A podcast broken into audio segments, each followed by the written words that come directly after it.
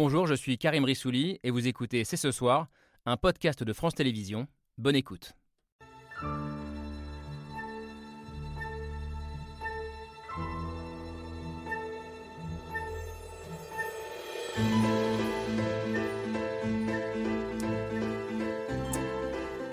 Bonsoir à toutes et à tous, soyez les bienvenus sur le plateau de C'est ce soir. Pour la gauche, il n'y a pas eu de miracle de Noël ou de résolution révolutionnaire en cette nouvelle année. En 2022 comme en 2021, les candidatures restent pour le moment lilliputiennes, pour paraphraser l'ancien président François Hollande, et à 96 jours du premier tour de la présidentielle, toujours aucune union en perspective. Alors pourquoi? Pourquoi cette union semble-t-elle euh, impossible? Et puis sur le fond, alors que les crises sanitaires et climatiques devraient être porteuses pour elle, pourquoi cette gauche est-elle inaudible et incapable d'imposer ses thèmes dans le débat public.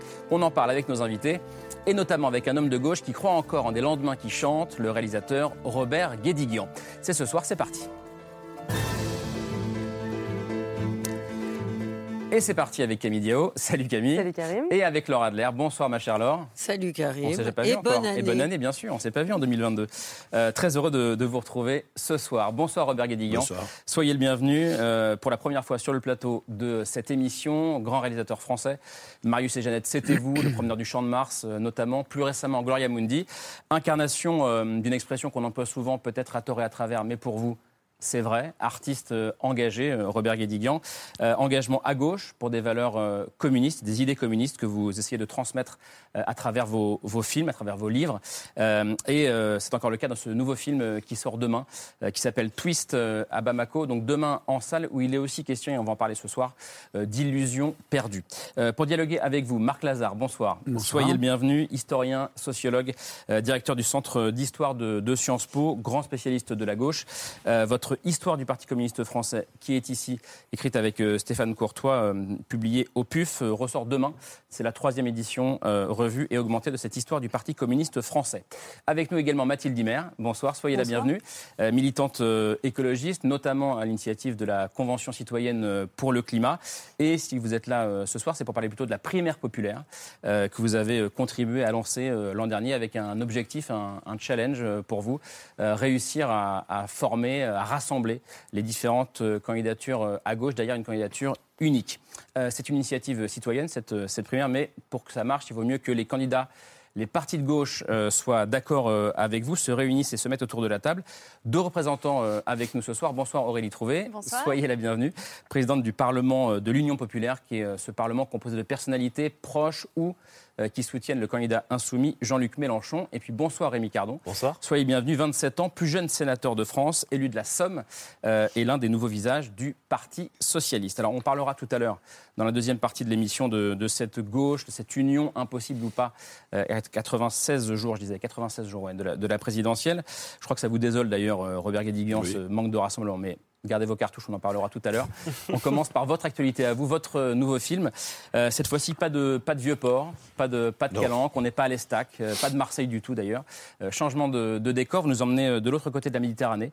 Euh, on est à, au Mali, euh, twist à Bamako, ça se passe dans la capitale malienne euh, en 1962, euh, deux ans après l'indépendance du, du Mali. Euh, au moment où il y a une tentative de révolution socialiste euh, en, en Afrique de l'Ouest et notamment au Mali. C'est une histoire qu'on connaît très peu. Euh, moi, je la connaissais pas d'ailleurs avant de, avant de voir votre film. Et vous dites d'ailleurs, c'est pas parce que je suis blanc, moi Robert Guédiguian, que ce n'est pas mon histoire.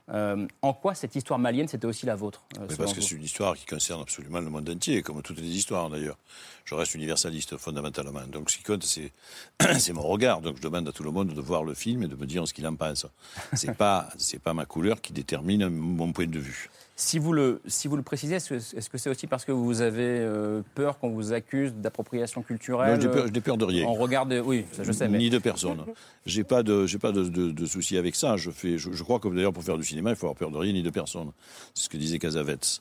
Et donc j'ai pas de, vous savez, je, je, je, fais les choses avec le plus de sincérité, de, de, de, de, de cœur, avec le cœur conscient, comme disait Pasolini. Et, donc je, je- j'ai un point de vue. Je pense effectivement que cette révolution malienne, elle porte des choses en elle tout à fait universelles. Cette jeunesse-là, le couple qu'on voit sur l'affiche, en fait, je crois qu'il il trimballe, il charrie une volonté effectivement d'émancipation à tout point de vue qui est euh, magnifique, exemplaire. Et donc, comme elle est exemplaire, d'ailleurs, elle est exemplaire pour le monde entier, bien entendu. une histoire euh, d'émancipation, euh, effectivement. Euh, twist à Bamako, c'est la rencontre à la fois du socialisme et du twist. Cette, cette, danse qui, à l'époque, commence à enflammer les clubs, les boîtes. On est donc au, début des années 60. Et Twist à Bamako, eh ben, ça ressemble à ça. Elles te rendront fou de joie, fou de douleur, mais crois-moi plus fou. Belle, belle, belle comme l'amour.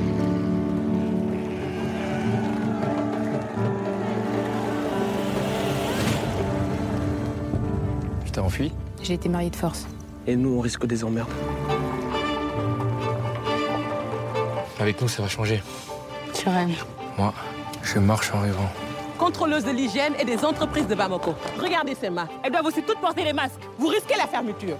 Je n'en peux déjà plus de ta révolution socialiste. Notre révolution à tous, papa. J'espère que tu la vois plus. Elle est mariée. Vous devez tous vous conformer au code du travail. On n'était pas préparé pour le socialisme. L'indépendance est impossible. Vous êtes devenu complètement paranoïaque et vous voyez des complots partout. Il y a quelques jours, tu savais tout.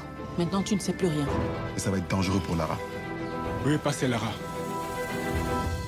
Un jour, tous les peuples africains seront libres comme notre Mali. Un jour, le ciel s'éclaircira. Voilà, Twist à Bamako, c'est, euh, on le voit hein, dans, la, dans la bande-annonce, c'est une histoire d'amour, mais c'est aussi, comme d'habitude avec vous, un film euh, extrêmement euh, politique. Robert Guédiguian, à l'époque, le leader malien s'appelle Modibo Keïta. On est donc en, en, 62. vous disiez histoire universaliste, mais pourquoi est-ce que cette histoire, vous voulez la raconter absolument? Ça fait longtemps d'ailleurs que vous, ah, il faut, l'aviez dans les... Il faut toujours rappeler que donc je fais du cinéma, donc ça marche aussi, c'est-à-dire pas que de la politique. Ça se voit, c'est vrai que et c'est vrai que la chose l'idée en fait a surgi quand j'ai vu l'exposition de Malik Sidibé, c'est-à-dire que photographe esthétiquement, voilà le photographe Malik Sidibé qu'on appelait l'œil de Bamako d'ailleurs, et qui avait un œil, un regard exceptionnel sur toute cette jeunesse-là à ce moment-là, en train de s'amuser, en train de, de, danser dans tous les sens, d'avoir des très beaux costumes, etc., etc. Donc il y a eu d'abord cette dimension en fait tout à fait esthétique. J'étais stupéfait par cette photo, par cette, ces photographies. Et effectivement, quand j'ai creusé, je me suis aperçu qu'effectivement cette libération qu'on voyait dans, les photos, sur les photos de, de, Sidibé correspondait à un moment de, libération mmh. souhaité par tout le pays, par un pays entier, et même par d'autres pays africains à ce moment-là, bien sûr. Il y a le panafricanisme, il y a Kruma, euh, mmh. Touré, etc. Bon. Donc, euh, c'est évidemment, quand j'ai vu qu'il y avait à la fois une histoire d'amour possible, de la danse, des costumes, de la politique, euh, ça me semblait à l'évidence pouvoir faire un beau film d'aventure, d'amour et d'action. Laure, vous n'étiez pas loin euh, à l'époque. On ne va pas raconter toute bah, votre vie ce non, soir. Non, je ne vais pas raconter ma vie qui n'est bah. guère intéressante, mais c'est vrai que moi j'ai vécu toutes mes premières années euh, à Conakry, en Guinée. Vous faisiez allusion à cette indépendance de Sékou Touré. Ça a été le premier euh, à proclamer l'indépendance. Il faut rappeler, sans faire de grands cours d'histoire devant un éminent historien, que le général de Gaulle était hostile à l'indépendance, mais appelé à une sorte de confédération des pays africains.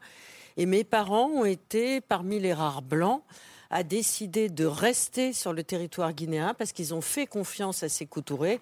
Après, l'histoire montrera qu'hélas, Sékou Touré, qui était un ancien instituteur, qui prêchait le socialisme, a hélas viré au dictateur euh, terrible et sanguinaire. Mais il y a eu un moment de césure, d'appel démocratique et de vie collective. Et quelques blancs sont restés, mais moi, hélas, je ne suis pas restée parce que la gendarmerie française et l'État français a décidé que les enfants ne devaient pas rester sur le territoire guinéen. Et on a été rapatriés d'urgence en France. Et j'ai été accueillie par ma grand-mère. Mais ça, c'est une autre histoire. Mais dans, dans le film Twist à Bamako, ce qu'on ressent très très bien, c'est cette atmosphère très particulière de cette jeunesse que vous mettez en scène et qui croit aux idéaux socialistes et qui veut se défaire à la fois de l'héritage colonial et en même temps essayer de prêcher euh, des, paysans qui sont issus, euh, eux, de croyances plus traditionnelles et qui vont se retrouver entre ces deux feux.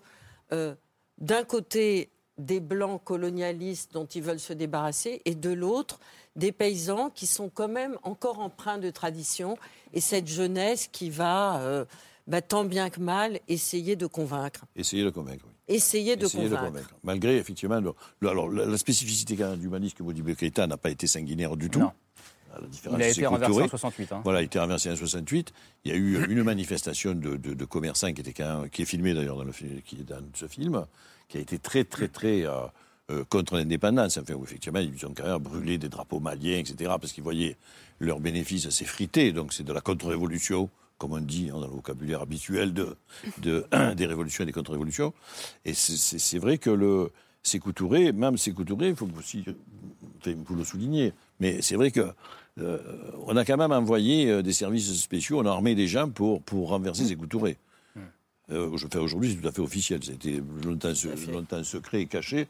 Aujourd'hui, euh, euh, c'est tout à fait reconnu. Donc la France essaie quand même de saboter euh, ces, ces- ces régimes-là. J'ai pas demandé si vous dansiez le twist, euh, Laure, à l'époque. Mais... Ah, mais Ouais. euh, j'étais encore trop jeune pour danser le twist, mais je me suis rattrapée après. Et votre film est musical et polyphonique dans tous les sens du terme, parce qu'il y a une espèce de plaisir à, croire à cette césure, à ce temps suspendu de la Révolution qui, hélas, ne va pas durer longtemps et qui est incarné par cette jeunesse. Oui, mais je crois que.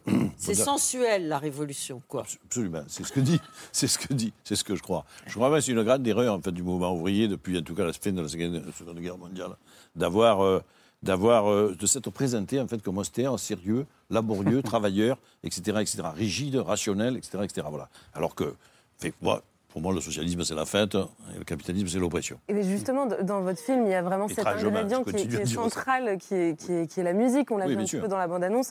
Mais le film, il baigne dans ce rock'n'roll des années 60, dans la musique des yéyés. Alors, on a entendu dans la bande-annonce Claude François, on entend euh, Les Chats Sauvages euh, avec Dick Rivers euh, qui chante le twist à Saint-Tropez, on entend les Crystals. Et, et c'est vrai que finalement, la musique et la danse qui va avec, le twist, elles font partie intégrante finalement du, du projet politique, du parcours politique des personnages. En tout cas, c'est vecteur d'émancipation pour Oui. eux. Et c'est vrai que ça contraste avec euh, le- la musique à laquelle on pense euh, plus naturellement quand on pense au combat socialiste, communiste dans les années 60. En France, c'était plutôt de la chanson française, donc beaucoup moins festive et dansante. C'était Jean Ferrat.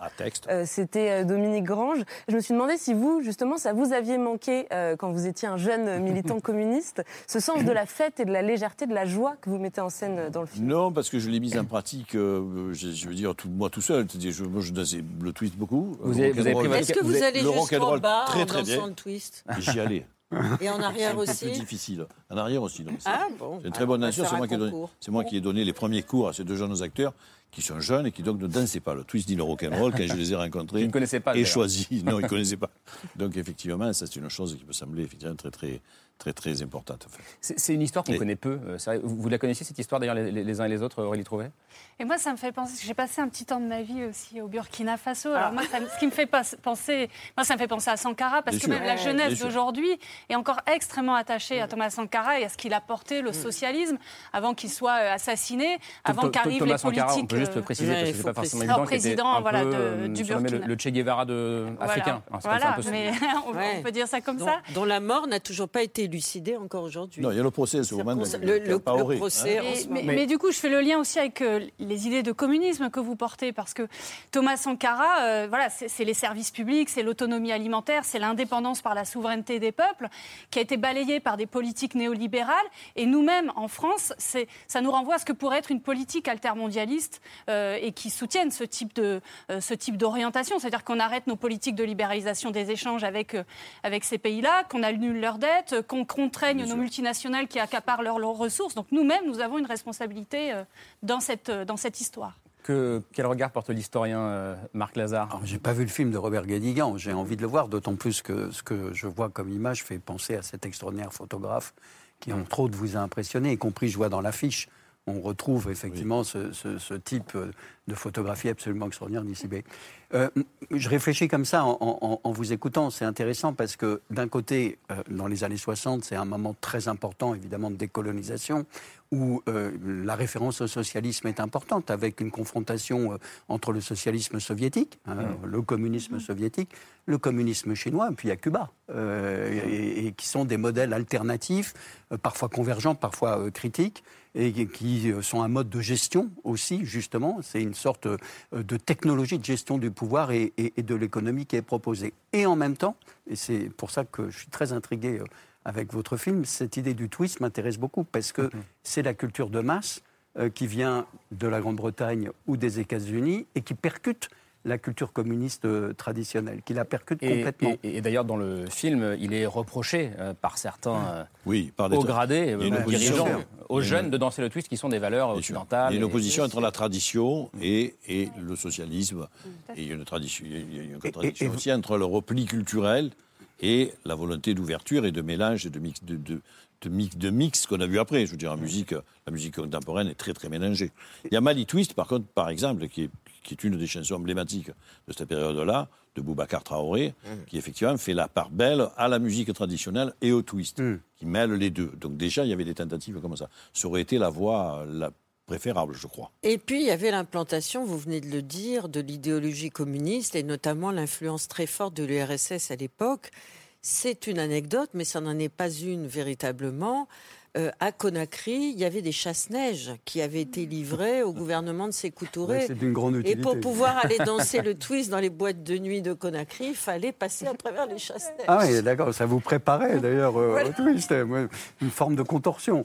Non, mais c'est intéressant parce que euh, dans- vous évoquiez le cas euh, du Parti communiste euh, français, Jean Ferrat, toute cette chanson euh, très importante hein, d'auteur, et, et- et en même temps, une partie du Parti communiste a, a très mal réagi justement au twist, au rock, à toutes ces musiques qui déferlaient, même si évidemment des tas de jeunes communistes ou même de militants communistes, parce qu'officiellement les responsables condamnaient ce type de musique, on était encore sur la lignée de la guerre froide. hein. Vous savez, le fameux titre de l'humanité dans- au début des années 50, la France ne sera pas coca-colonisée. Bon, euh, donc il y avait l'idée du refus hein, de cet impérialisme américain, et en même temps, ça, littéralement, ça percute effectivement euh, les militants communistes. On a des tas d'études locales qui ont été faites par des historiens qui montrent qu'évidemment, euh, cette imprégnation de la culture de masse euh, est, est très forte, cette culture américaine condamnée officiellement par les dirigeants de parti, mais qui perpétue ce qu'on appelle le peuple communiste.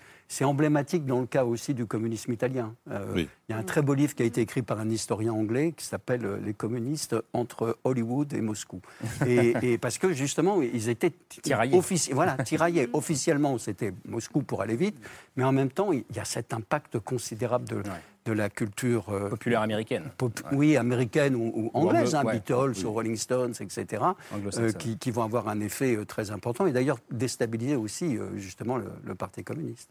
Et, et ce- votre film, Robert Guédiguin, moi aussi, je, je l'ai aussi compris euh, un peu comme la chronique d'une désillusion, euh, puisque à travers le, le personnage principal qu'on voit sur l'affiche, euh, Samba, c'est un peu la dé- désillusion qui guette un peu tous les militants euh, potentiellement au tournant lorsque leurs idéaux se confrontent à la pratique, en l'occurrence à la gestion du pouvoir, aux, aux limites aussi euh, d'un modèle. Je me suis demandé, du coup, en voyant le film, si c'était aussi votre histoire à vous, puisque je sais que vous avez quitté, euh, enfin, vous avez rendu votre carte, en tout cas, du Parti communiste euh, Oui, dans les 1900, années euh, 1980, oui. 80. Est-ce que, est-ce que vous l'avez connue, cette désillusion-là? Ah, bah, enfin, à ce moment-là, oui. Pendant, pendant une année ou deux, oui. Mais si vous voulez, je ne suis pas tout à fait euh, d'accord pour parler en fait de, de, de, de- de désillusion sur, sur, sur, la- je veux dire, sur le film. hein. Oui. Sur ce film-là et sur d'autres films que j'ai faits. Parce que je, je, je, je pense aussi que le film montre la, la, la qualité de ce moment-là, montre la puissance démocratique et, et- et- et émancipatrice de ce moment-là. Mais montre aussi ce moment-là, il a duré. Oui, mais les limites, les limites je mo- montre aussi comment peut-être elles auraient pu être repoussées. On vient de parler de la mixité possible, par exemple, de la musique à ce moment-là, qui aurait été probablement préférable à la fermeture de certains clubs. Bon, d'accord que la répression, effectivement, au Mali n'a pas été féroce du tout. Euh, mais du coup, c'est vrai que c'est quelque chose que je préfère aussi garder, enfin j'essaie de montrer en tout cas, et je préfère conserver aussi, la, la, la beauté de ces moments-là. Après tout, l'histoire est une juxtaposition de moments. Enfin, je ne sais pas, mais et donc il y a des bons moments, je peux en garder l'exaltation. Donc c'est pas forcément une chose qui est, qui est perdue, c'est une chose qu'on peut retrouver. Donc on pourrait retrouver les illusions plutôt que de les avoir perdues. Vous n'avez pas pu tourner euh, au Mali euh, pour des raisons de, de sécurité. Ça a été tourné au Sénégal, hein, Oui. je crois, ce, Oui. ce film. Euh, on ne va pas raconter le film euh, dans le détail, je vous rassure, ça sort demain. Oui. Mais vous semblez faire euh, un lien, malgré tout, entre ces années post-colonisation et la situation d'aujourd'hui. La situation Oui, j'y tenais beaucoup. d'aujourd'hui. Je tenais beaucoup à faire un lien de ce C'est quoi le lien pour vous? Le lien pour moi, c'est de la, ça, ça, c'est la politique fiction ou de l'histoire fiction, je ne sais pas. Ou de, bon, c'est, dire, c'est tout simplement dire qu'auraient été ces pays-là si on les avait laissés vivre. Voilà. Qu'auraient été ces pays-là s'ils n'avaient jamais été colonisés. Imaginons. Voilà. On peut, on peut penser à ça, y réfléchir. Je pense que c'est intéressant de penser à ça. C'est, surtout ça que veut souligner effectivement cette, cet épilogue, donc on ne racontera pas, mais qui est Non, un non. épilogue très signifiant et qui, qui pose cette question. Il faut parler de la portée féministe de votre film aussi. Je crois, oui, oui parce que c'est, il est violemment féministe, je, je pense. Tant mieux. Si je puis dire. Pour, pourquoi il est violemment féministe, euh, Laure, ce film? Bah Parce qu'il est question aussi euh, d'une jeune femme euh, qui a été, euh, à cause de la tradition de ses parents, euh, euh, à qui on a soustrait sa propre liberté et qui va s'enfuir voilà, de son village et qui va suivre les premiers révolutionnaires et qui, en même temps que la, la révolution, va pouvoir accomplir Mm. son propre destin euh, volontairement. Ouais, Donc il y a ce mouvement-là de la découverte intérieure de cette liberté. Une histoire d'émancipation à, à, à plusieurs, à plusieurs égards. C'est Euh, une totale insoumise. euh, Effectivement, ça, ouais. bon. Euh, un jour, le ciel s'éclaircira. C'est une des phrases qu'on entend d'ailleurs à la fin de la, de la bande-annonce. C'est euh, une phrase qui résonne aussi avec votre livre, qui est ici. Les lendemains chanteront-ils encore? Livre de, hum, c'est un dialogue euh, avec euh, avec euh, Christophe Kanchev, euh, publié euh, cet automne. Vous y développez votre vision du monde, euh, Robert Bédiguian, Euh, et vous continuez à défendre, je le disais en vous présentant cette idée euh, communiste. Je propose qu'on en discute ensemble après le mail de Pierre Michel.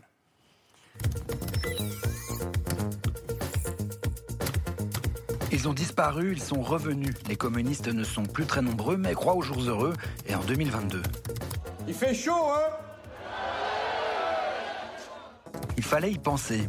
Nous sommes nouveaux dans le paysage politique. Ça fait 15 ans que nous n'avons pas présenté de candidat à l'élection présidentielle. Fabien Roussel l'affirme, le communisme c'est la nouvelle force politique.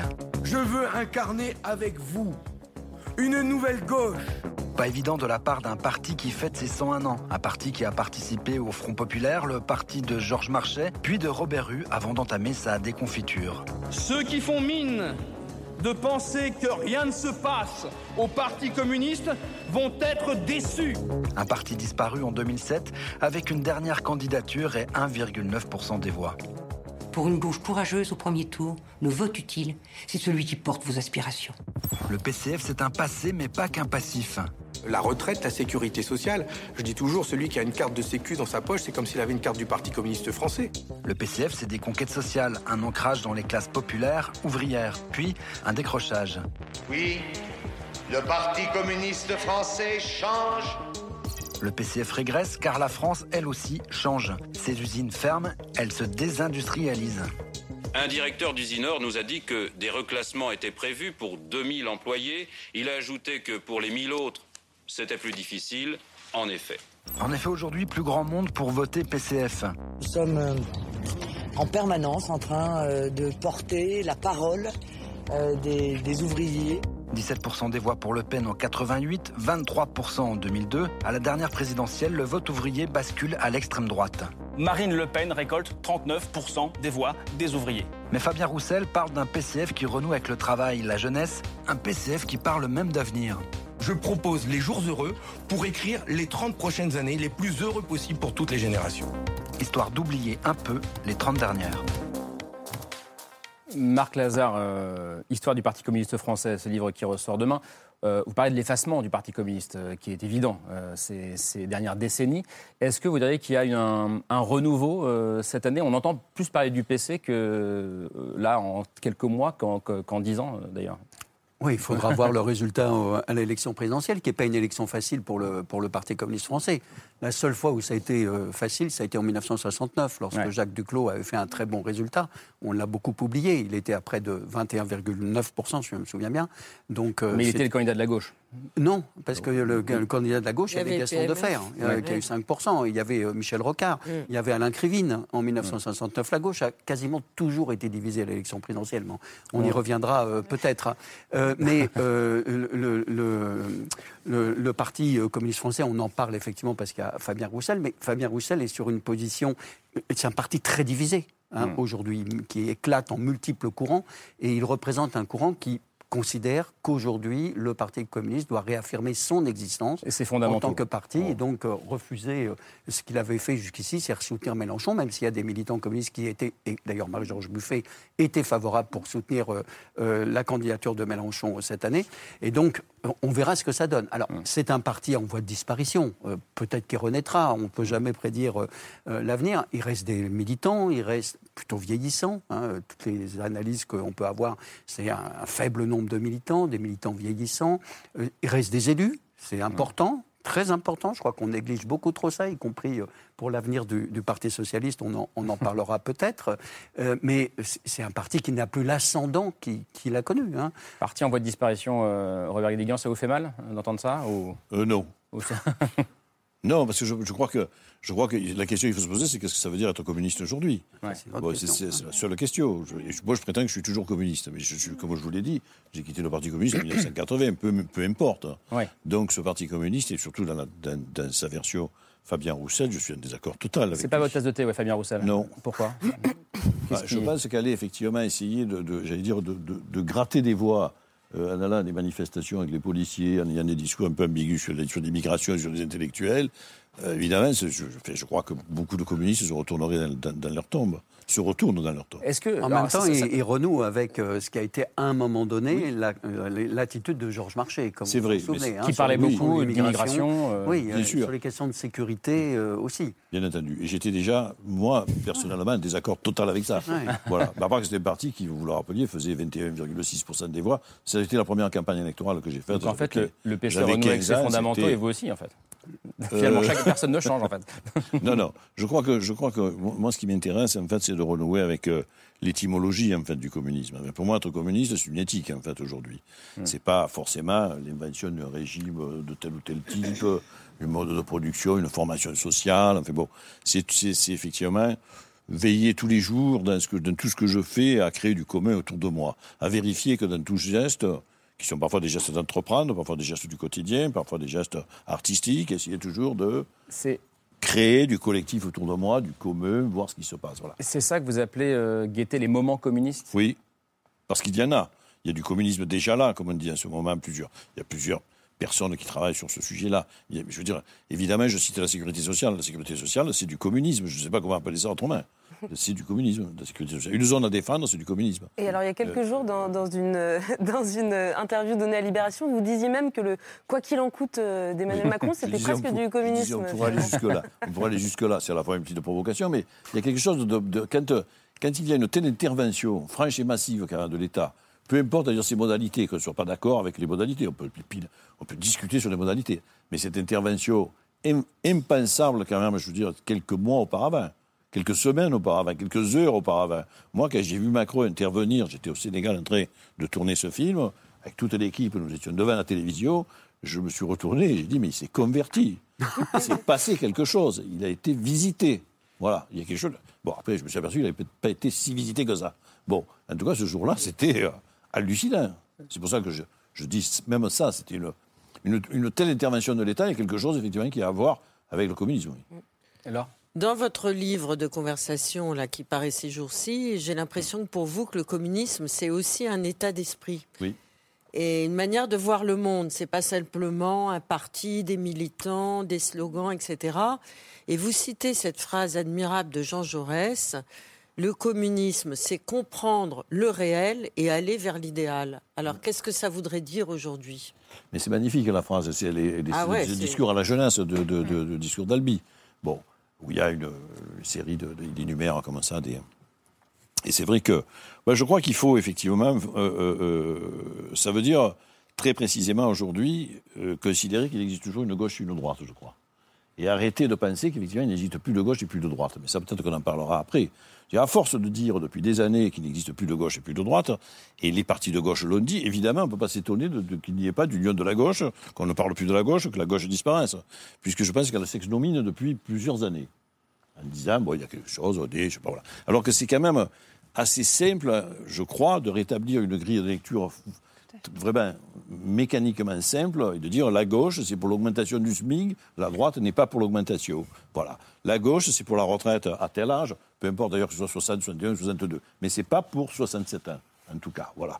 La gauche, effectivement, a quelque, chose, a quelque chose à voir avec la réforme fiscale, une fiscalité plus forte sur les hauts revenus que sur les petits. Je crois, voilà, je vois pas. et- Vous êtes contre le nini, quoi. voilà, et la gauche et la droite sont toujours quand même opposées sur ces curseurs-là.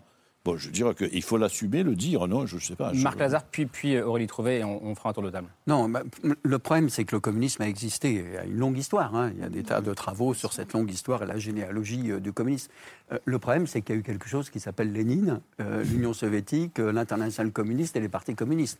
Et, et- et ça, c'est quelque chose qui a marqué le XXe siècle. euh, pour des lendemains qui chantent et pour des horreurs, pour des crimes. Euh, bon, évidemment. Et, et- et ça, ça pèse considérablement, y compris sur les déboires euh, actuels du, du- du- du- du Parti communiste français. Je, je sais qu'il y a plein de gens qui raisonnent comme vous, Robert Guéguigan, qui disent Moi, je suis euh, communiste dans cette forme d'idéal. Dans mon Le- quotidien, en Voilà, gros, mais le problème, c'est, pour employer une expression, marqué d'un saut terrible, qui est celui, justement, de l'expérience euh, communiste telle qu'elle, s'est- telle qu'elle a marqué le XXe siècle, sous la forme d'un totalitarisme. Bon, il faut employer euh, les mots quand même. Et donc, ça, ça, c'est un élément important. Sur la question euh, de, de- de l'État, ça, c'est une question très intéressante, parce que je pense que c'est une question qui divise aujourd'hui, d'abord, qui a divisé historiquement toutes les gauches, et qui les divise encore plus aujourd'hui. C'est-à-dire qu'il y a, pour aller très vite, il y a ceux qui pensent qu'on peut reconstituer une gauche en repensant les formes d'intervention étatique telles qu'elles ont pu exister finalement dans la période des Trente Glorieuses. Et puis il y a ceux qui pensent que cet État aujourd'hui n'est plus le même. De toute façon, il n'est plus le même, parce que ses capacités d'intervention ont changé, parce que l'État n'est pas cet euh, organisme uniforme. D'ailleurs, Jaurès le disait déjà dès le début du XXe siècle. Bon, il avait une analyse dans l'armée nouvelle absolument remarquable euh, sur l'État. Et euh, aujourd'hui, la question, c'est de savoir qu'est-ce que c'est que ce type d'État, quel type d'analyse de faire de l'État, et du coup, quel type d'intervention de l'État. Et ça, ça divise profondément euh, la gauche. Puis troisième réflexion très rapide Allez, sur les gauches, ça c'est très intéressant. Parce que moi, je, je pense qu'on est dans une situation très particulière. Effectivement, il y a plein de gens qui disent la gauche et la droite, c'est fini. Je constate d'abord qu'il y a un retour des partis sociaux-démocrates au pouvoir en Europe en Allemagne, dans toute la Scandinavie et même en Finlande, qui ne fait pas partie de la Scandinavie, comme chacun sait. Mais en même temps, c'est une gauche affaiblie. Hein, c'est plus du tout la même gauche. C'est 20-25% dans le meilleur des cas. C'est plus euh, la puissance des partis sociaux-démocrates d'antan. Et dans des systèmes politiques euh, Très différents. qui permettent à ces partis d'arriver au pouvoir. En France, il y, a- il y a un vrai problème. Ça, c'est vrai. C'est-à-dire qu'on on a aujourd'hui bah, un phénomène qui est celui. Alors, je, je découvre avec vous que Macron est un communiste. Donc, euh, Mario Draghi aussi. Donc, effectivement, si non seulement Macron est un centriste, mais en plus un communiste, ça complexifie particulièrement euh, la gauche et, et- et- et la droite. Moi, je pense, comme vous, qu'il reste des cultures politiques. Parce que les cultures politiques ont des durées de vie plus longues que les partis politiques. Et par conséquent, oui, bien sûr, il reste quelque chose de, le- de la gauche et de la droite. Vous l'avez rappelé, le philosophe italien Norberto Bobbio l'avait dit, la question fondamentale qui divise la gauche et la droite, c'est le rapport à l'égalité. Voilà, ça c'est l'action fondamentale. Il y a ceux qui pensent que l'égalité est une chose naturelle et que on peut la compenser par l'action individuelle. C'est plutôt la droite, même si après il y a des tas de nuances. Et puis il y a ceux qui pensent à gauche que effectivement l'égalité est insupportable et qu'il faut une action publique pour corriger immédiatement ces inégalités. Le problème, c'est de savoir quel type d'action publique. Et la question du curseur. Euh, Aurélie Trouvé. Oui, moi je voulais réagir comme sur la, sur la racine de communisme qui est, qui est le mot commun. Et je pense que c'est ça qui est important. Et, et moi je suis assez d'accord, c'est que le communisme, aujourd'hui, les idées communistes dépassent largement, et tant mieux. Euh, le parti, le, PCF, et, au fond du communisme, et au fond de, le, fond de, l'idée de commun, finalement, elle règle aussi des, des, des controverses qu'il peut y avoir à gauche. Parce que le commun, c'est l'État, donc c'est les services publics, la protection sociale, tous ceux qui pensent euh, État, euh, il faut plus d'État, mais c'est aussi euh, le secteur associatif, le secteur coopératif, c'est les communs, toutes les initiatives citoyennes au plus près du terrain. Et quelque part, ça, réconcilie aussi deux cultures, deux traditions militantes à gauche que sont, et, et deux pensées à gauche que sont la pensée étatique. Il faut plus d'État, il faut plus, mais il faut aussi plus d'économie solidaire, il faut plus d'associations, etc. Et l'autre chose que je voulais avancer, c'est que pour moi, l'idée de commun, c'est très moderne. Euh, Si on parle des vaccins, aujourd'hui, eh bien, il faudrait que le, le brevet sur les vaccins soit de, de l'ordre du commun. Il faudrait lever les, bre- les- les- les brevets sur les vaccins pour que le vaccin euh, puisse être produit partout dans le Ce monde. qu'on appelle Donc, un bien on- commun, d'ailleurs. Voilà, et ce qu'on appelle un bien commun. Et donc on voit à quel point le communisme répond de façon très moderne aux enjeux d'aujourd'hui. L'écologie, c'est pareil. La planète est un bien commun. Et donc comment aujourd'hui on gère un bien commun, pas par la rentabilité financière, mais euh, voilà, en la gérant de manière collective. Donc moi, c'est ça, c'est en ça que je pense que, que ces idées communistes, elles restent très modernes et il faut s'en saisir complètement pour retrouver l'idée même de gauche, justement. Ré- Rémi Cardon, et après on va ouvrir le débat sur l'union ou pas. Euh, Comment vous entendez quand on est sénateur socialiste comme vous euh, Comment est-ce qu'on entend ce qui vient d'être dit là? Bah, je rejoins beaucoup de propos, hein, bien évidemment. Moi, je pense que, puisque je suis, euh, j'ai commencé très jeune euh, la politique quand même, ça fait dix ans euh, que je regarde ça de près. Et euh, ce que j'ai analysé euh, euh, en tant que militant au départ, c'était que une espèce de personnalisation de la vie politique qui a aussi effacé un peu les clivages, la gauche, la droite. Et je pense que Macron a profité aussi de ça. Et là où je, rejoins notre historien, c'est que aujourd'hui, la, conscience politique, elle est, assez faible dans, le, dans la majeure partie des Français, parce que on met peut-être pas assez les moyens euh, dans l'école pour former euh, nos, nos citoyens, euh, parce que on passe pas, pas- on passe pas assez de temps, parce qu'il y a une fameuse matière qui s'appelle L'éducation civique. et morale, qui est très peu utilisée ou parfois très mal utilisée. Et quand c'est pas normal aujourd'hui qu'on ait des jeunes de 18 ans qui ne savent pas forcément comment fonctionne une collectivité, les différences, et pareil, qui, qui, qui n'aient aucune vision de- des différentes doctrines. Euh, Et ça, c'est dramatique pour faire des choix politiques, et notamment dans des élections euh, présidentielles. Il y a Mais un besoin, en tout cas, de, certains de travailler là-dessus. diraient euh, sur ce plateau que peut-être que le brouillage idéologique a aussi été euh, le résultat du quinquennat euh, de François Hollande, de la politique du Parti socialiste depuis euh, depuis cinq ou dix ans. Enfin, pas 5 ans parce qu'ils n'ont rien fait depuis 5 ans, mais euh, auparavant au pouvoir. Qu'est-ce que qu'est-ce que vous répondez à ça du coup? Alors, c'est vrai qu'il y a eu un phénomène Je suis un peu pour le retour d'un clivage Un- très clair. Euh, un, le président de la République, François Hollande, ne se représente pas, ça, ça chamboule. Deux, il y a un ministre qui s'appelle Emmanuel Macron qui sort du, du gouvernement pour créer son mouvement. Euh, et en plus, il crée un mouvement où c'est ni droite ni gauche, soi-disant. Bon, là, aujourd'hui, maintenant, c'est plutôt clair. à l'époque, c'était pas clair, mais aujourd'hui, c'est très clair. C'est il est de droite, euh, assumé. Euh, euh, à part sur euh, les, les phases de crise où il était obligé de faire le quoi qu'il en coûte, on va dire ça comme ça. Assumé, lui ne le dit pas comme ça, en tout cas. hein, Macron. Comment? Il ne, se, il ne se dit pas euh, président de la République de droite. Je, je réfléchis. Oui, enfin, après. euh, Je réagis à la phrase oui. Ma- Mathilde Dimer, que, que- que- on ne vous a pas entendu depuis le début. Vous avez, je le disais en vous présentant, initié cette primaire populaire pour un candidat unique de la gauche. Ça vous rassure ce que vous entendez ce soir Ça vous inquiète Comment vous regardez les, débats? Moi, je voulais réagir sur gauche ou pas gauche, parce qu'on a le débat en interne après populaire où certains se retrouvent encore dans ce mot et dans cet idéal du mot gauche, et d'autres comme moi, ce mot résonne comme euh, quelque chose qui n'a pas fonctionné. Moi, j'ai 31 ans. La gauche, pour moi, c'est Jospin qui ne passe pas, euh, qui n'arrive pas au premier tour. C'est Le Pen qui euh, y parvient. Et c'est le quinquennat de François Hollande. Et oui, la phrase La finance, c'est mon ennemi.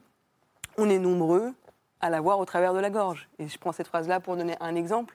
Et je pense que le PS a aussi fait euh, des pas en avant euh, de, de remise en cause de, de ce quinquennat. En tout cas, c'est ce qu'on a vu.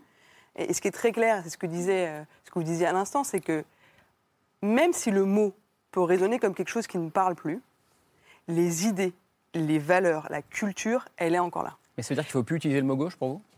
Je ne sais pas s'il faut l'utiliser ou pas. En tout cas, il faut lui redonner de la saveur et lui redonner une réalité dans la vie du quotidien.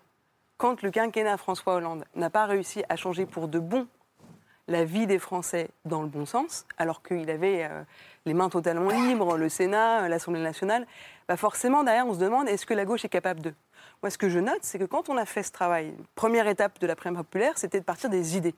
C'est quoi les propositions pour changer nos vies? Et on a pour ça fait un travail où on partait des mouvements sociaux, euh, gilets jaunes, euh, féministes, euh, climat, antiracistes. Un travail venant des, corps intermédiaires, que ce soit les syndicats, que ce soit les associations, mais aussi un travail avec les partis. Le PS, ELV et les filles, pendant c'était que trois, il y avait plus d'une dizaine, ont participé avec nous pendant cinq semaines, quatre heures de travail, à l'élaboration d'un socle commun. Ça, c'était avant l'été. Et donc, pour tout le monde, on était capable de dire à ce moment-là, avant les régionales, avant les tensions, oui, il y a quelque chose de commun. Et oui, on est d'accord sur le fait qu'il faut travailler moins. Il y a des différentes manières, il y en a qui sont pour la retraite à 60 ans, d'autres pour une réduction du temps de travail, etc. Oui, on est tous pro-européens. On a des stratégies différentes pour y parvenir, mais on est tous pro-européens.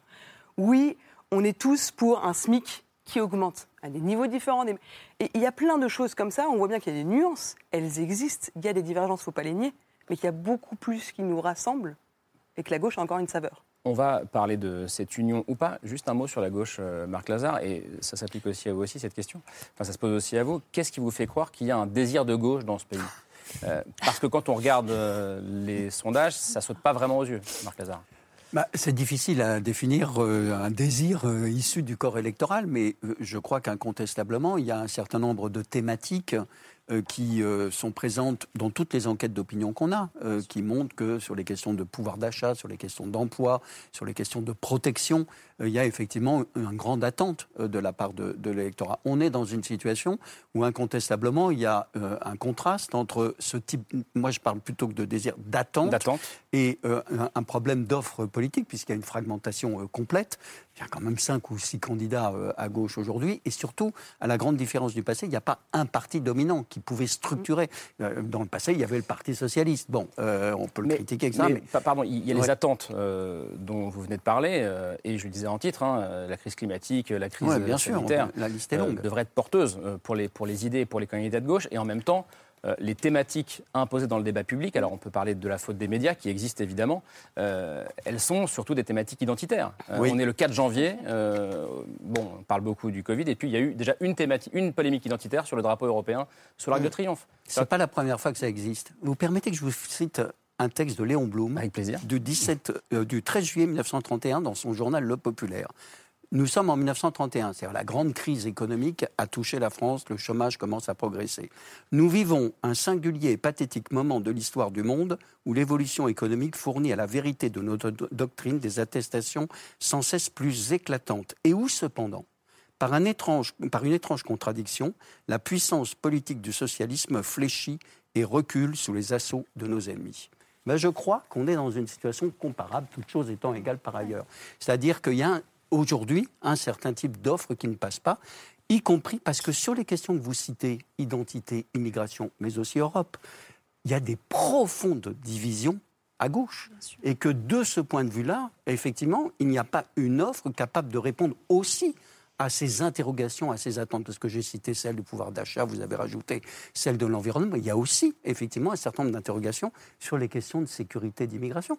Et, là, le fait que la gauche soit complètement éclatée, qu'il n'y ait plus une force structurante, et que chacun, excusez-moi de ce que je vais dire, ça choquera peut-être, mais euh, défend sa petite boutique, effectivement, ça pose un problème.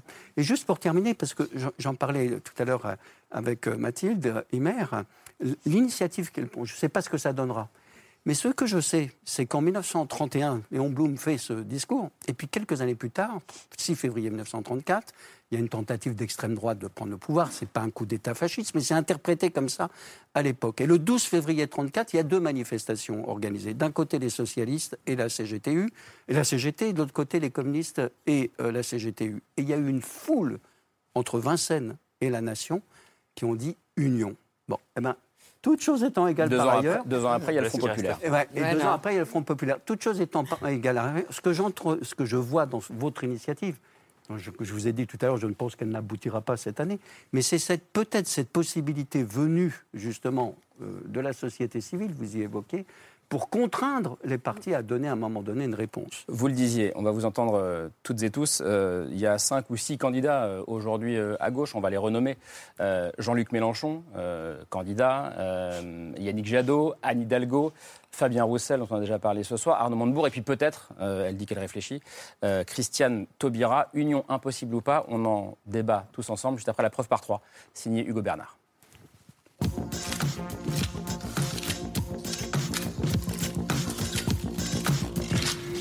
La preuve par 3 commence par cette image. Une capture d'écran du plateau des 4 vérités sur France 2 prise ce matin et dans laquelle il y a Grantin, Caroline Roux. Bonjour Anne Hidalgo. Bonjour à vous. La journaliste qui, avant d'évoquer le Covid, l'hôpital ou les mesures de la candidate socialiste à la présidentielle, avait une question. Euh, Est-ce que vous y croyez encore? Est-ce qu'elle a encore une chance d'aboutir cette primaire Anne Hidalgo? Et la réponse a dû décevoir plus d'un électeur de gauche. Et cette primaire n'a de sens que si Yannick Jadot euh, y vient. Donc, euh, Il vous a dit non Il, il a dit non. J'ai j'ai entendu. À peine proposée, la primaire semble déjà enterrée.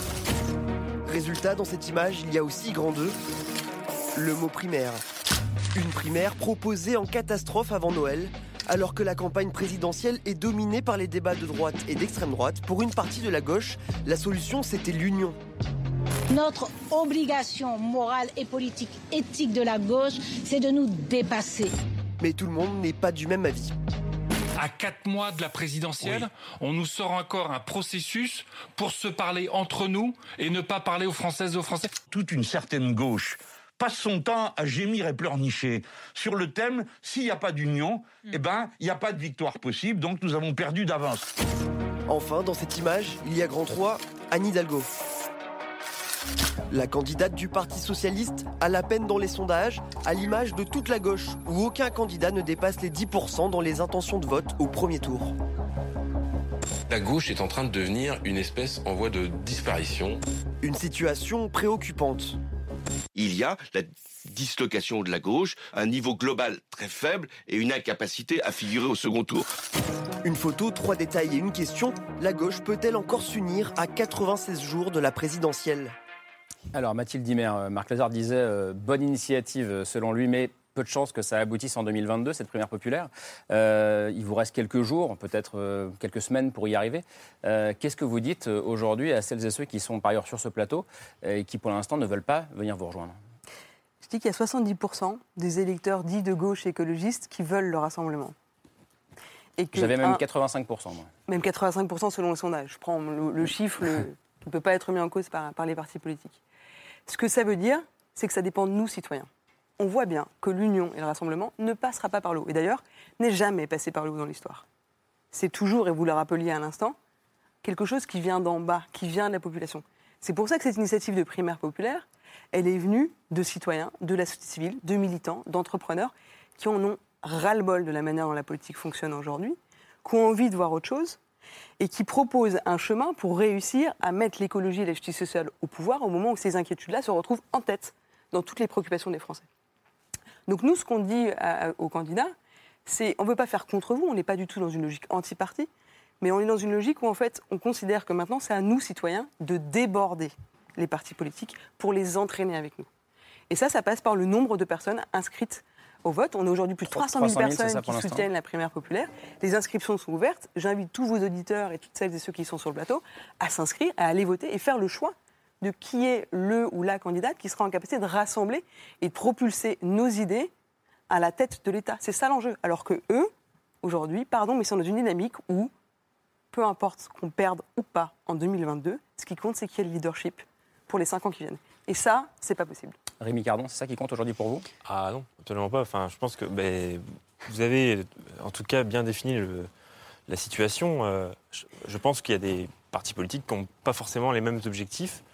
Nous, le nôtre, c'est de sauver la gauche dans l'état où euh, ça a été montré avec euh, les sondages, où euh, au mieux on pourrait finir avec un espèce de triple 7 où personne, euh, personne finit au-dessus de, de 8 ou de 10, euh, ce qui pourrait être dramatique parce qu'après, la conséquence, c'est que la représentativité aux législatives et dans l'enceinte euh, de l'Assemblée nationale, ça veut dire parfois, je ne veux pas être pessimiste, hein, mais peut-être aucun groupe de gauche à l'Assemblée nationale. C'est ça aussi la conséquence. De l'absence d'union. De l'absence d'union. Et, et c'est- et la conséquence d'avoir euh, aucun candidat qui passe la barre euh, des 10 et qui s'approche en tout cas d'être- euh, un, un concurrent pour le second tour euh, face à, à la droite et l'extrême droite. Voilà, je, je pense que là aujourd'hui, il faut, faut se réveiller. C'est pour ça qu'on a, on a, on a fait un certain un changement, un changement de cap euh, parce qu'on on a vu que et que Anne Hidalgo a proposé cette primaire. justement. Personne, euh, personne émerge. Voilà, le résultat c'est que personne émerge. Euh, on peut dire ce qu'on veut. Il y, a- il y en a, au- il y en a aucun qui sort du lot. Et il faut trouver une solution face à, cette impasse qui est que la gauche est divisée. Et aujourd'hui, pourquoi on n'est pas audible? Parce qu'à chaque fois qu'on on balance une proposition, un journaliste nous répond oui, enfin vous êtes à 4% Euh, Bon voilà. Donc c'est difficile Jean-Luc aussi de. Mélenchon, lui, n'est pas à 4%. Il est entre 8 et 10 euh, en fonction des Il est sondages. Au-dessus de 10 dans la plupart des sondages. Euh, bon, allez, autour de 10. OK Euh, Il était à 19 en pour- 2017. hein. Pourquoi non? Pourquoi non, Aurélie Trouvé, à à cette, euh, à cette primaire? Je précise juste que je crois, hein, sauf si le- je dis euh, Ouais. une erreur, ce qui m'arrive parfois évidemment, euh, c'est que Jean-Luc Mélenchon, dans les sondages qui sont faits en cas de primaire populaire ou de primaire à gauche, serait en tête, largement. Oui, alors d'abord, moi Donc je vais, ne pas y aller? je, je vais, vous- je vais essayer de l'expliquer par mon propre parcours, parce que je pense que j'ai un parcours spécial. J'ai fait 20 ans dans les mouvements sociaux, responsable d'une association. Attaque. Voilà, attaque. Et puis j'ai participé aux rassemblements de toutes sortes, par exemple contre les retraites ou d'autres. Et à un moment, quand on, voilà, par exemple, il y a un an, euh, grand mouvement contre les retraites. euh, On porte la retraite, euh, l'âge de départ à 60 ans. On réussit quand même à faire repousser au moins cette réforme. Et ça, je pense qu'il faut le donner. Il faut, faut dire que c'est quand même les mouvements sociaux qui ont permis ça. Et, et cette idée de rassemblement, je l'ai portée, je la porte toujours dans le, champ, dans le champ politique. Pourquoi, il y a quelques semaines, je fais ce choix, moi, de rejoindre l'Union populaire Pour trois raisons, quand même, que je voudrais L'Union expliquer. populaire de Jean-Luc Mélenchon. L'Union populaire, pardon, de, de Jean-Luc Mélenchon, pour trois raisons. D'abord, parce qu'on est euh, aujourd'hui même hein, à 96 jours de la présidentielle, que je considère qu'aujourd'hui, les autres à droite et dans l'extrême droite font campagne, euh, et qu'il est plus temps de se parler entre nous, mais qu'il est temps de se mobiliser, d'aller convaincre dans les quartiers populaires, les abstentionnistes, etc. Deuxièmement, je considère, moi, qu'il y a un programme qui est le programme de l'avenir en commun, dans lequel je me retrouve, qui est un programme de rupture. Et c'est une autre raison, hein, c'est qu'il y a un programme de rupture, euh, de changement de système social, écologique et démocratique qui est disponible. Et ensuite, il y a un candidat qui, aujourd'hui, est autour des 10 jusqu'à 13% ça dépend, euh, dans les sondages. Donc, je considère, et dernière chose très, très importante, c'est qu'il y a un objet inédit qui existe, qui est ce Parlement de l'Union populaire, où il y a une diversité, mais je vous assure, une diversité inédite extrêmement importante au sein d'une même force politique, d'artistes. Et d'ailleurs, moi, j'ai moi, j'ai envie d'inviter tout le monde à venir investir ce Parlement de l'Union populaire, à, à venir investir cette Union Mais populaire. derrière Et- Jean-Luc Mélenchon. Voilà. Voilà. Euh, bah, et, et- mais, à faire, mais y compris à faire vivre le débat. On le fait vivre dans le Parlement de l'Union populaire. C'est pas vrai de dire qu'il y a euh, une ligne avec une pensée, etc. On vient de cultures militantes très différentes. Et je vous assure que l'espace qui est fait dans ce Parlement permet aussi euh, de mobiliser très largement. Donc c'est le pari que je fais. Et ça n'empêche que, effectivement, dans les mois, dans les années à venir, je continuerai à porter, moi, cette idée, effectivement, de rassemblement. Je, je pense qu'aujourd'hui, en tout cas, là, à 96 jours de, de la présidentielle, il faut néanmoins y aller. Et il y a des questions essentielles, vous, vous avez raison, il y a des questions essentielles, euh, je crois que c'est vous qui l'avez dit, à gauche, euh, qui, qui méritent d'être poursuivies. Par exemple, l'âge de départ à la retraite. C'est quand même pas rien. Nous, on a porté l'âge de départ à 60 ans dans le mouvement des retraites. Et ben oui, je, moi, je considère qu'aujourd'hui, il est important dans un programme que ce qu'on porte l'âge de, de départ à la retraite quand il y a dans les 5% les plus pauvres, 25% des gens qui sont déjà décédés à 62 ans. Pour préciser, vous Voilà. dites 60 ans, quand Anne Hidalgo, je crois, dit 62 ans. Euh, Si je ne Exactement. dis pas. Robert Guédiguian, en tant que... 61, moi je dirais. Allez. mais c'est- pas tout à fait une boutade. C'est-à-dire que je, je crois qu'on est dans la. C'est bien un peu la quadrature du cercle. hein. Je, je suis. C'est-à-dire, bon, d'abord, on est prisonnier de la présidentielle. Il faut quand même le dire une fois. C'est-à-dire, s'il n'y avait pas d'élection présidentielle, si on était dans un régime parlementaire, avouez que les questions se poseraient différemment. Bien entendu, je crois qu'on est tous d'accord là-dessus. À part que ça fait 30 ans qu'on le dit, comment peut-on changer cela par la présidentielle, en fait? Bon, voilà, de, de- bon. Il faut quand même arriver à sortir de, de cette difficulté majeure, en fait, voilà. Bon, l'au- l'au- l'autre chose, c'est que c'est vrai que euh, il n'y a jamais eu, je parle sous votre contrôle, mais il n'y a jamais eu de victoire, de prise du pouvoir sans une union, on va dire, entre réformistes et révolutionnaires, pour reprendre le, le- le débat. Vous parliez de, de social-démocratie tout à l'heure. La social-démocratie, effectivement, est autant, est autant entachée que le, que le terme communiste. Voilà. La social-démocratie, pour moi, est entachée. Enfin, autant. je veux dire. Bah, pas de la même manière, Pas de la même. manière. Mais si vous voulez, euh, pour moi, elle est entachée de collaboration permanente avec le capitalisme. Je dire, évidemment, avec, euh, avec le, le- le- le- le dernier avatar étant François Hollande, enfin, qui, est, qui est pour moi le fossoyeur complet, dernier fossoyeur du, du, du- du Parti socialiste. pour vous, elle est entachée, mais, Mais- vous dites quand même, faisons l'union avec eux. Mais, mais je pense qu'il faut faire le, je fais, j'appelle ça faire refaire le congrès de Tours à l'envers. Je veux dire, cette, cette opposition, oui, c'est-à-dire faire un congrès de réunification. Mais je crois que c'est Jaurès qui parlait de réformisme radical déjà. Qui, bon, peut-être que d'ailleurs les choses auraient changé si Jaurès n'avait pas été assassiné. euh, si, si, euh, et c'est parce que parfois un homme intervient dans l'histoire de manière très très forte, de manière très très influente. Vous parliez de Lénine, mais on pourrait penser ça de, de, de, de- de Jaurès aussi. Il aurait peut-être changé les choses. Et en tout cas, je sais que ça, donc sans cette union, il n'y a pas de victoire possible et on est coincé par le régime présidentiel.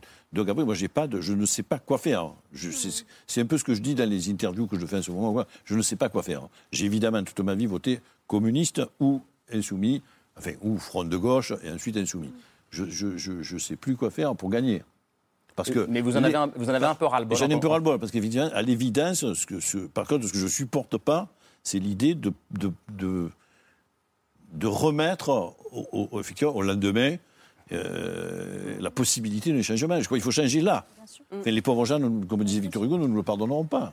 Oui, mais vous dites, dans le, à- vous dites dans le livre, Robert Oui. Guédiguian, que vous faites de la politique autrement. Oui, ah non, dans votre bien sûr. quartier, dans des collectifs, dans des associations, etc. Bien sûr, c'est- vrai. Je, je- je considère que c'est très important. Enfin, vous parlez d'associations aussi, bien sûr.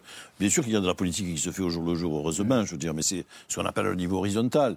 Mais je veux dire, si on renonce, est-ce que pour autant on peut renoncer au niveau vertical? Est-ce qu'on peut renoncer à la prise du pouvoir, aux institutions, à l'État? Parce qu'on peut d'abord agir dans son quartier, c'est hyper important. Je- C'est même ce qui, nous, ce qui nous reste, à nous qui voulons militer, mais parfois une décision européenne vient contredire le travail qu'on fait dans notre quartier. Je, donc on ne peut pas je veux dire, renoncer à la prise du pouvoir.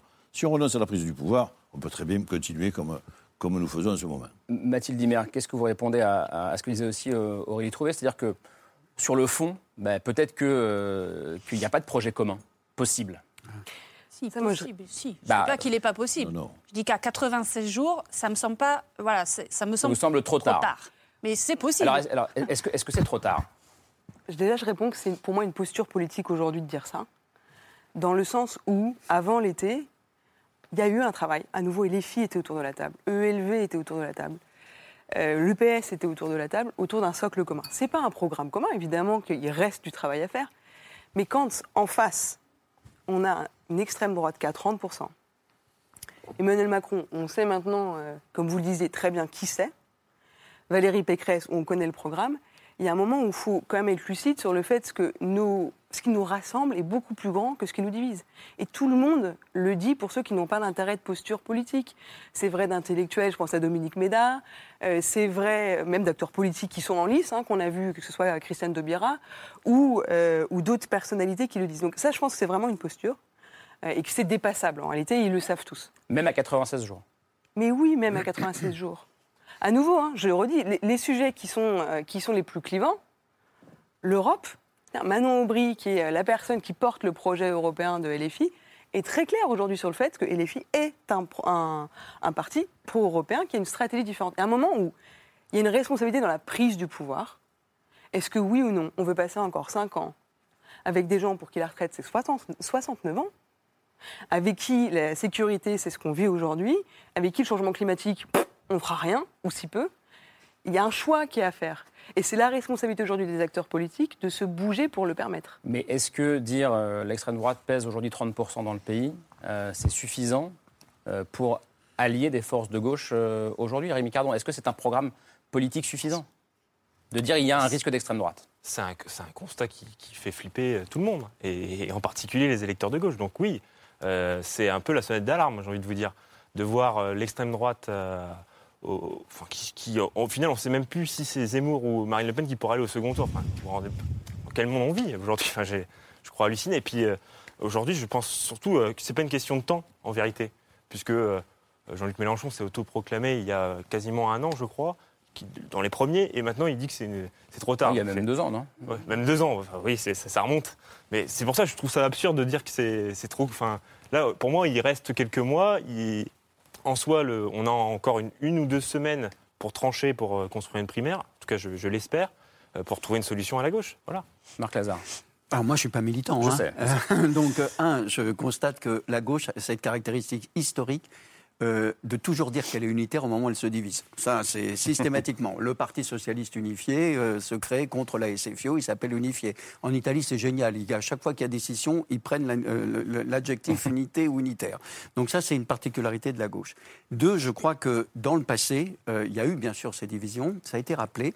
Il y a eu des moments où, effectivement, malgré l'opposition radicale qui existait entre socialistes et, et- et communistes, hein, pour Guy Mollet, le leader de, de la SFIO de l'époque, la section française de l'Internationale ouvrière, les communistes n'étaient pas à gauche, mais à l'Est. hein. C'était sa formule euh, de la guerre froide. Pour les communistes, euh, les socialistes étaient des sociotraites, plus ou moins ce que vous avez rappelé euh, en termes plus polissés, cher Robert Guédillon.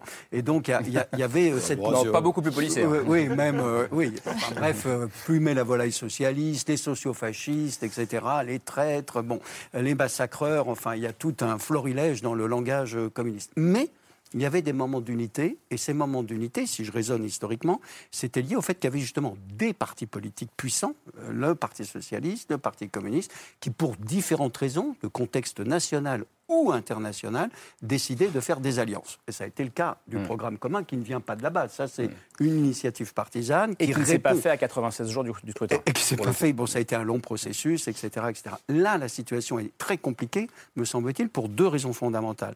La première, c'est cette fragmentation extraordinaire, cet éclatement. Justement, il n'y a plus encore une fois de partis structurants. Le, bon.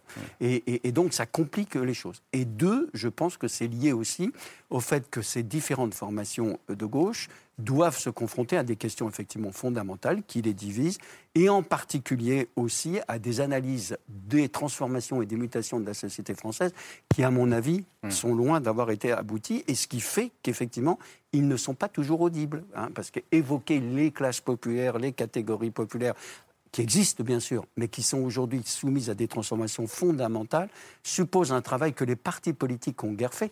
Je suis ravi de savoir qu'il y a plein de gens qui participent au, au- au Parlement euh, citoyen, mais euh, on sait que les partis politiques ne sont plus aujourd'hui ces organismes qui étaient fournisseurs aussi d'idées, de réflexion et, et- et justement de possibilités d'action. Aurélie Trouvé.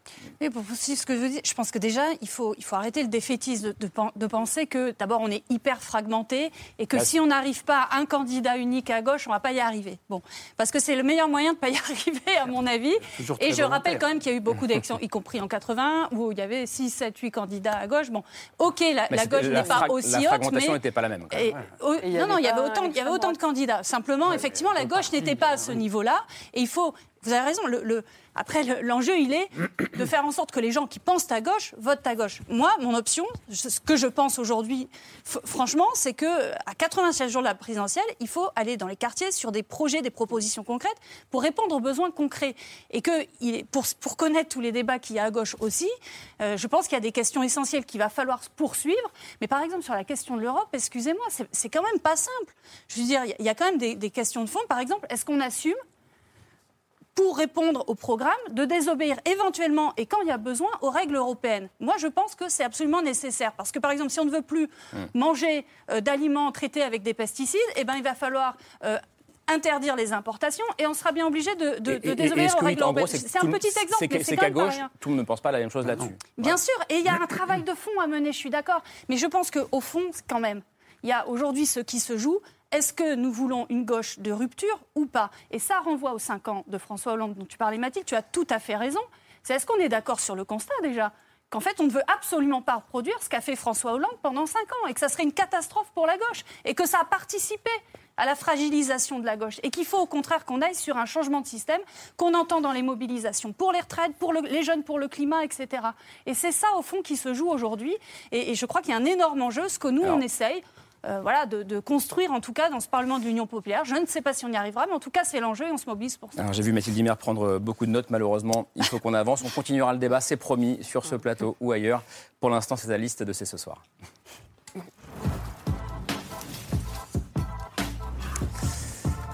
Les coups de cœur de Laure et Camille, et on revient à notre discussion du début d'émission autour du film de, Robert Guédiguian, Twist à Bamako, avec euh, Camille, ce fameux photographe malien, Malik Sidibé, dont on parlait tout à l'heure. Oui, et qui vous a inspiré toute l'idée du film finalement, et on le retrouve euh, dès l'affiche. On va voir l'affiche euh, justement de votre film Twist à Bamako, et à côté l'image qu'il a inspirée, donc une photo de Malik Sidibé qui a été prise en 1963 dans un club de Bamako à Noël. Elle s'appelle Nuit de Noël, cette, photo qui qui est d'une grande, qui est d'une grande poésie. Alors je voulais dire un mot de plus de ce, de ce photographe qui est vraiment un immense photographe malien.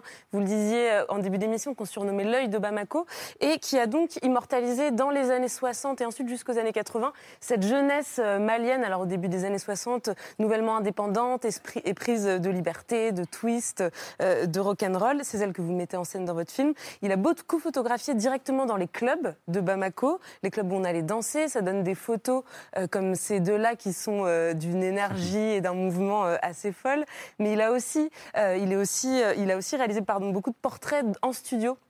Et là, on va en voir un avec cette esthétique très particulière que vous prenez sur l'affiche, euh, qui est due à ces tissus euh, à motifs qui sont tirés euh, derrière les sujets ainsi que sur le sol. Et puis il a aussi plus rarement photographié dans la rue, en extérieur, à Bamako. On va voir une scène de plage que vous reprenez là aussi directement dans le film avec ces, ces jeunes gens qui s'amusent et qui tiennent des, des 45 tours. alors il se trouve qu'une grande exposition s'était tenue sur Malik Sidibé à la Fondation Cartier à Paris en 2017.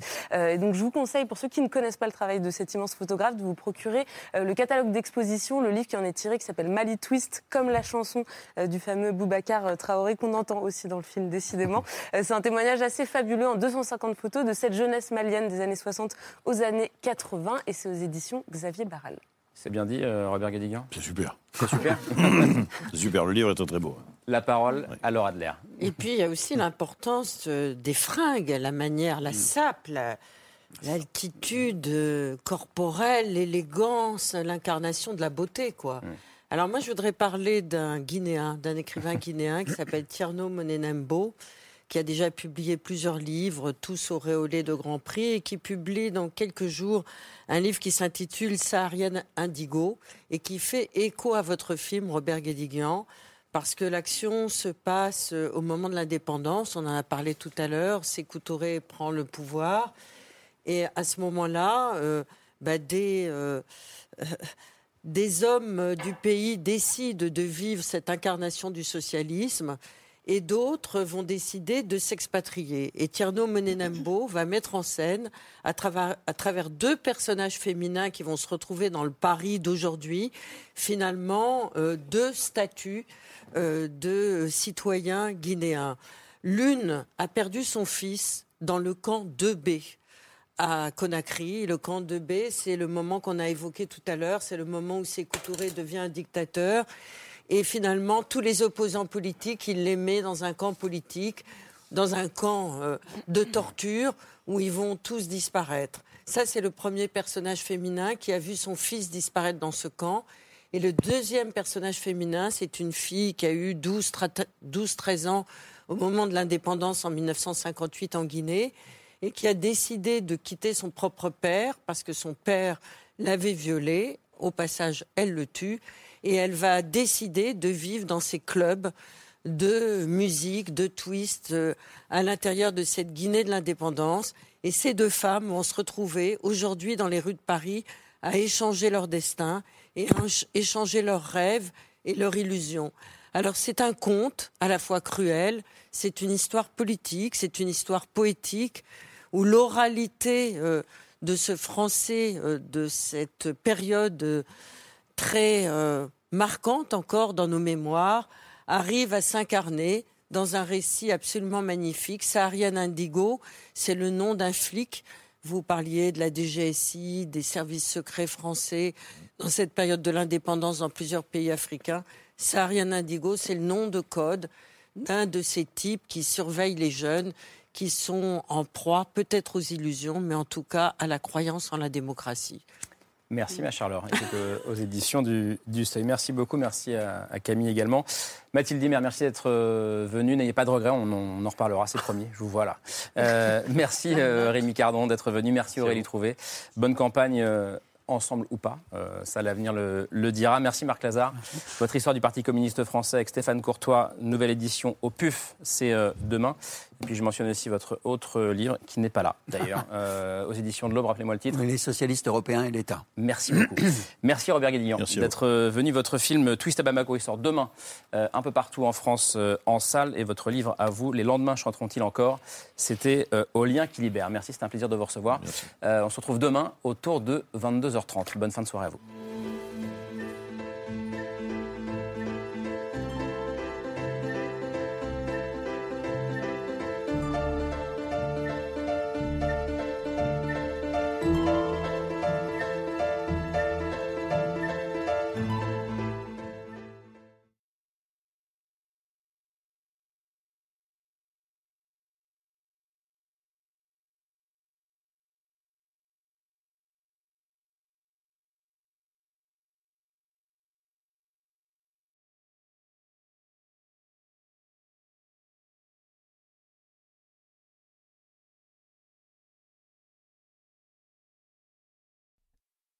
C'était C'est ce soir, un podcast de France Télévisions.